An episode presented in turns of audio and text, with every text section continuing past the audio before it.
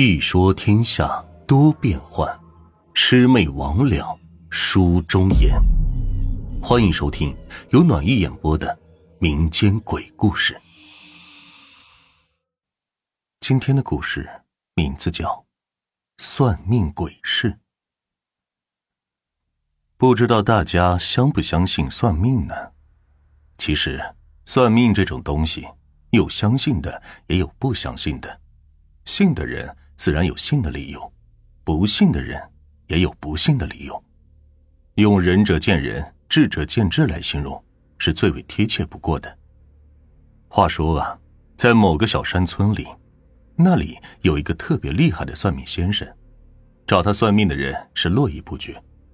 这其中，大部分都是生活不如意的，总想靠着算命来改变一下自己的命运。当然。也有部分非富即贵的人，想算算自己的前程；还有一些最近运气不太好，想要算算怎么去避免。总之，三教九流，应有尽有。这不，大概是在二零一一年，临近过年的时候，在外打工的人都回了家，一个个的全都跑到了这位算命先生这里来算算命，准备看看来年的运势如何。这其中啊，就有一个人，算命先生说着说着，到最后突然叮嘱他：“正月初五这天，你必须要在家里躲一天，除了自己的家人以外，不能见任何人。同样，也不要告诉外人，自己会在家里躲上一天。”一听到这话，男子就纳闷了，下意识的问算命先生：“为什么要这么做？”算命先生一脸严肃的说：“到时候会有两个中年男子来找你，而且这两个人都会提个黑色的手提袋，全都是穿黑衣服的，尽量回避一下，免得惹祸上身。”一旁的那些人就开始犯嘀咕了：“这说的神乎其神的，真的有这么厉害吗？连穿什么衣服都可以预见，这也太邪乎了吧！这多少给人一种神棍的感觉的。”对此，男人也感觉有些不太现实，但没办法，算命先生都这样说了，他只能应承了下来。但是，应归应着，可他始终不相信算命先生这番话的真假。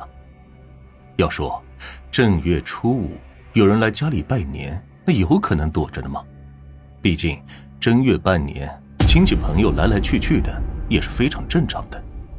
至于穿的什么衣服，手里拿的东西都能算到，真的有这么神奇的吗？说实话，男子还真不相信。他来这里算命，都是家里人催着他来的。他对这种东西本来就不太感冒，索性算完之后，他转身就回家去了。回到家之后，男子就把算命先生说的话告诉给了家里人。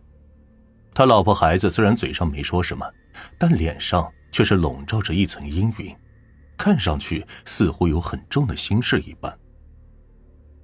时间如同流水，转眼就到了初四晚上，这一家人就开始寻思着明天该怎么过。现在摆在他们面前的只有两条路：第一，要么老婆和两个孩子去娘家待上一天，他老婆的娘家不远，就在隔壁村，也就几里地的路程，然后男人独自在家。大门紧闭，手机关机，假装家里没人。第二，一家人都在家，手机关机，在房间里躺上一天，窗门紧闭，不见任何人。如果有人来拜年，就让老婆说我家男人去哪里哪里拜年去了。这样一来，人家肯定也不会再追问的。可现在有一个问题，那就是初二刚去了娘家拜年，这初五你再带两个孩子回去。而男人不去的话，多少有点不太妥当。毕竟这大过年的，一家人肯定得在一起吧，要不然人家肯定怀疑两口子是不是吵架啥的。所以，最终他们选择了第二个方案。到了初五这一天，男人在家，房门紧闭，窗户帘拉的是严丝合缝，睡觉肯定是睡不着了，也就只能吃吃瓜子，看看电视。就这儿，还得把声音调到最小。好在上午和下午都过去了，家里一个人也没来，根本就没有任何的异常情况。这到了傍晚六七点钟，这男人就心想：这都到晚上了，应该没人会来半年了吧？于是乎，他就放松了警惕。毕竟是在农村嘛，乡下农村家家户户还是隔着点距离，有人来的话肯定会打手电筒的。男人正好在家憋了一天了，可算是能够出房间透透气了。可是，说来也奇怪，大概也就在他走到院子里伸个懒腰、摆摆腿的功夫，还真就有两个中年男子不知道从哪里出现了。这可把男人给吓了一大跳。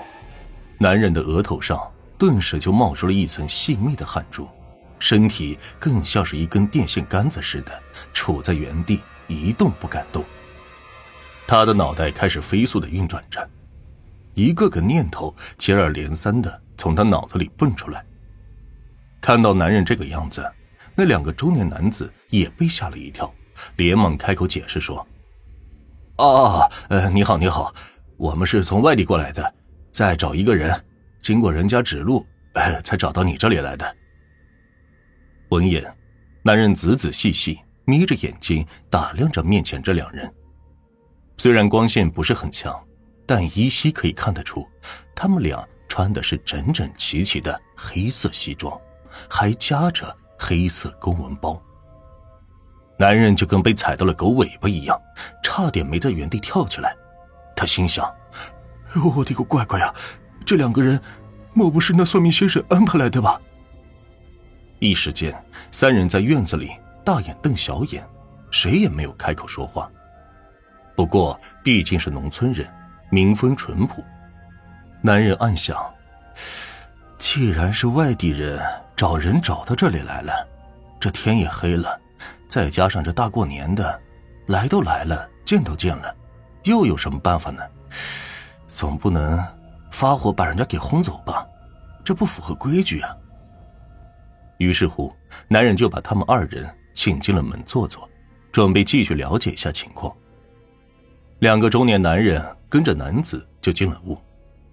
那个时候的农村，到了冬天，每家每户都有烤火的炉子，三人就围了下来，坐在一起。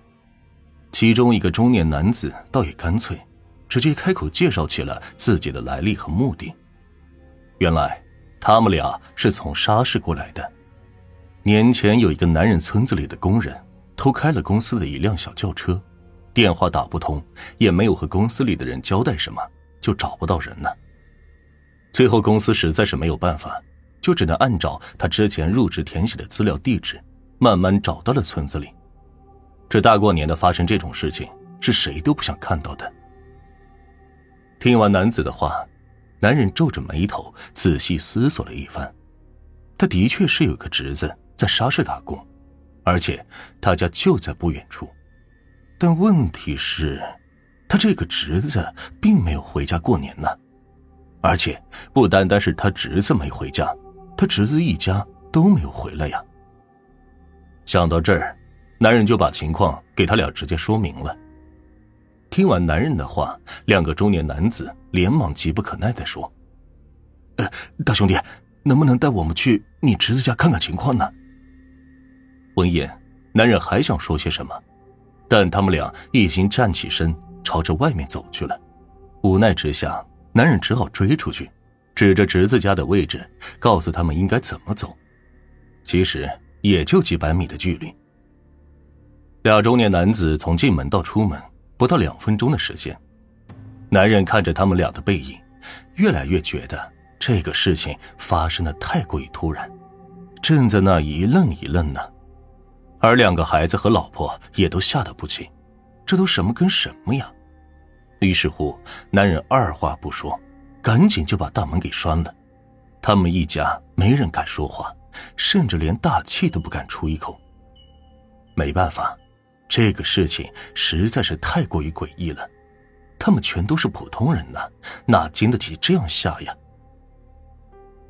第二天天一亮，男人早早的就出了门，朝着侄子家走去。好歹也是自己的亲兄弟和亲侄子，他自然要是去看看情况的。结果到了侄子家，根本就没有见到人。昨天的两个中年男人也是不知所踪。男子二话不说，掏出手机就给他哥打电话，结果也是无法接通。打给他嫂子，同样也是无法接通。